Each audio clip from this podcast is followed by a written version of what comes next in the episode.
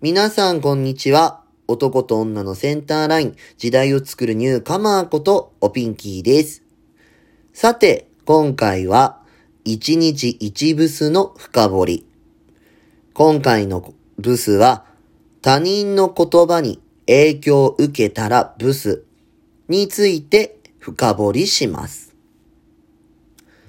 他人の言葉に影響を受けるときってみんな誰しもあると思うの？私もそう。別にそれって昨日今日言われた言葉だけじゃなくて昔言われた言葉だったりするんだけどさ、なんかついついそれを握ってて自分が、なんかこ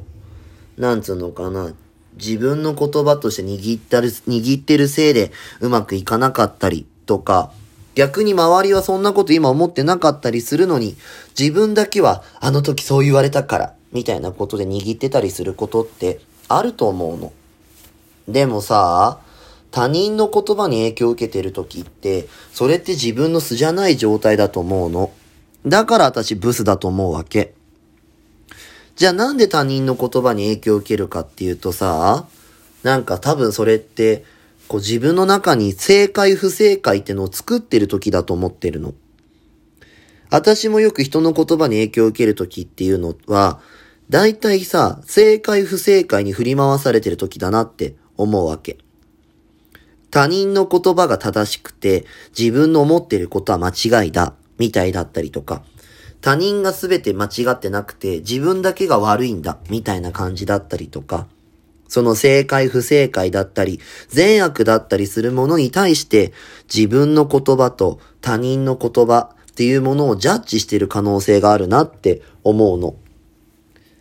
で、大体そういう時ってさ、影響を受ける時って、前提が自分の方が間違ってるとか、自分の言葉は不正解だって思う時に、そういうことが起きる気がすんだよなと思ってて。ごめんね。大体自分が間違ってるからこそ、他人の言ってることが妙に当たってたりする気がするだろうし、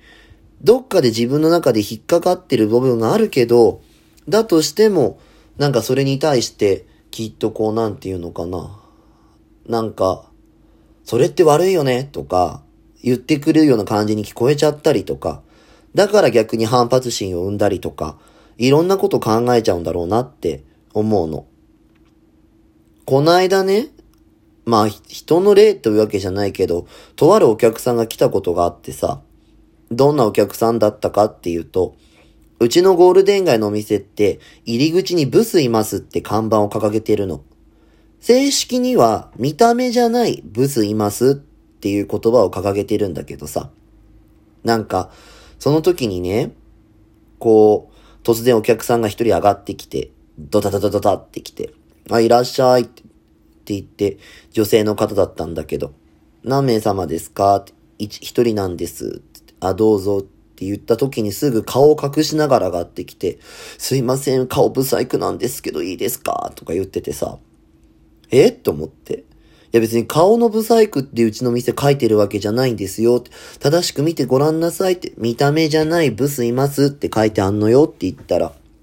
えーでもなんか、あれなのでとりあえずいいですか？って。ブスなんですけど。って超こう自分の見た目に対する否定感が半端なかったの。まあとりあえずでもいい、ね、飲みたいんだろうからと思ってどうぞって言ってご案内したんだけど、ずっと終始顔隠しっぱなしでさ、へえと思ってて。で、なんかこう、会話をしてても、すごい自分のこと卑下してくるわけ。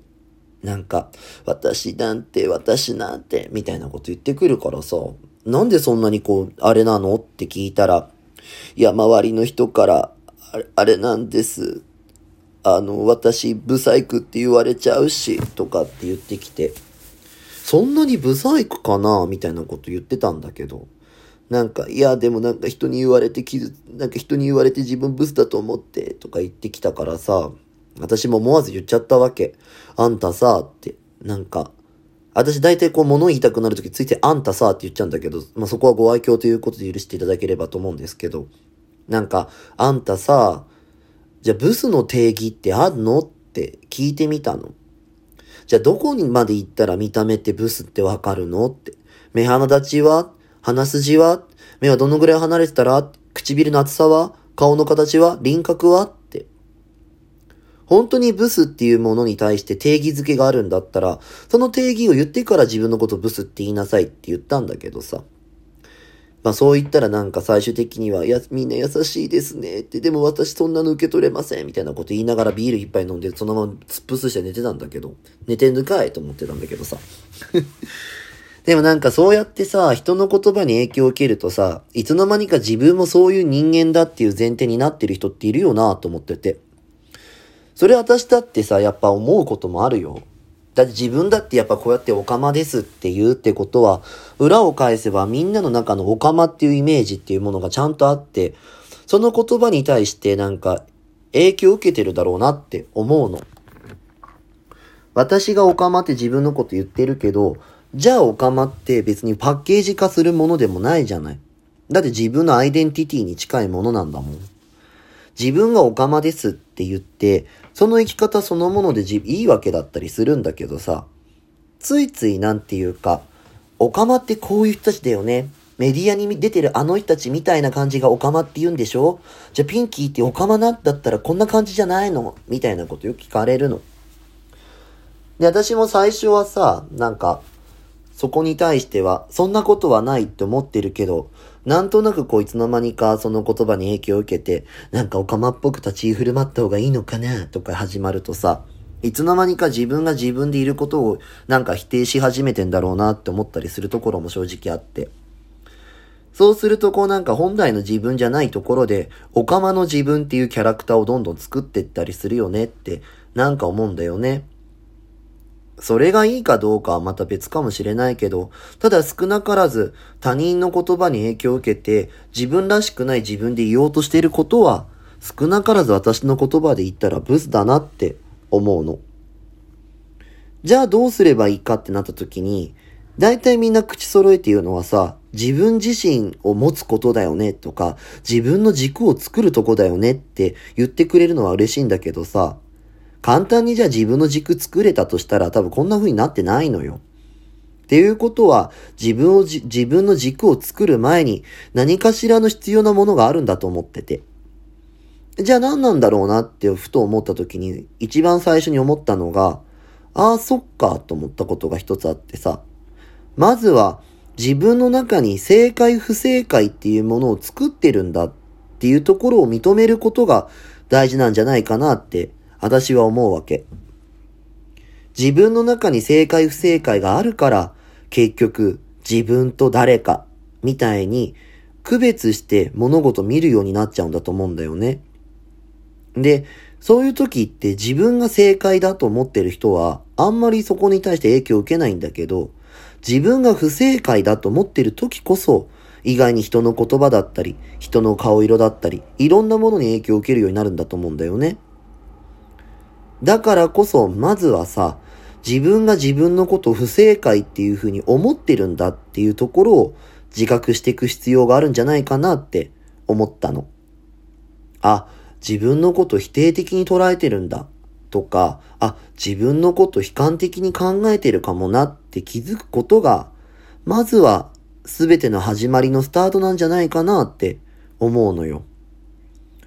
影響を受けるっていうことつまり、自分のことをし否定したくなっていることって思えたら、あ、まず否定するのやめよって始めればいいの。そうすると、本当の自分が何を思っているのかとか、そんな自分に対してちゃんと受け止められるようになるんだと思うんだよね。それができてくると、実は自分が思ってる以上に周りの言葉って違う言葉で言ってたりとか、自分がどう捉えているかだけであって、周りの本当の意味とのズレが起きてたりとか、そういうものが見えてくるような気がするの。それが見えてきたら、本当に自分がそこまで否定してたんだってことに気づけるし、自分の不正解と思ってたことを自覚できるようになるんじゃないかなって思うのね。誰だって人間言葉に影響を受けることっていうのはいくらでもあるわけよ。この SNS もそう。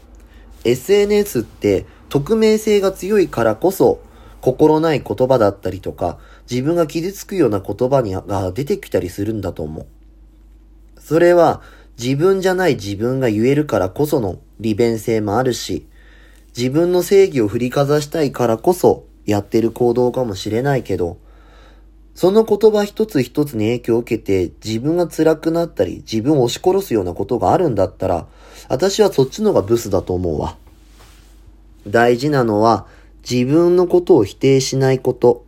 の前に、まずは自分が自分のことを不正解と思ったりとか、否定的に捉えてるっていうことを自覚することが今は大切なんじゃないかなって思うわよ。精進なさい、ブス。というわけで、今日の一日一ブスの深掘り、他人の言葉に影響を受けたらブスでした。まあ、このラジオトークはこんな感じで一日一ブスの深掘りだけじゃなくて、例えば、いろんな情報の告知とか、自分自身のこととかも話していきたいなと思います。そして、えっと、お知らせですが、1月23日、1月23日に私トークライブ、毒の宴の会と書いて独演会をやります。まあ、会費は3000になりますけど、企業研修でやっていたノウハウを使って、皆さんの抱えている悩みを集めて、その悩みからトークライブを進めていきたいなと思います。悩んでる人、おかまにぐさっと言われてみたい人、おかまに寄り添ってもらいたい人、私のことが気になる人は、ぜひぜひ、私のツイッターおよびインスタグラムをチェックしてください。というわけで、ここまでのお相手は、男と女のセンターライン、時代を作るニューカマーこと、おピンキーがお届けしました。せーの、おつピン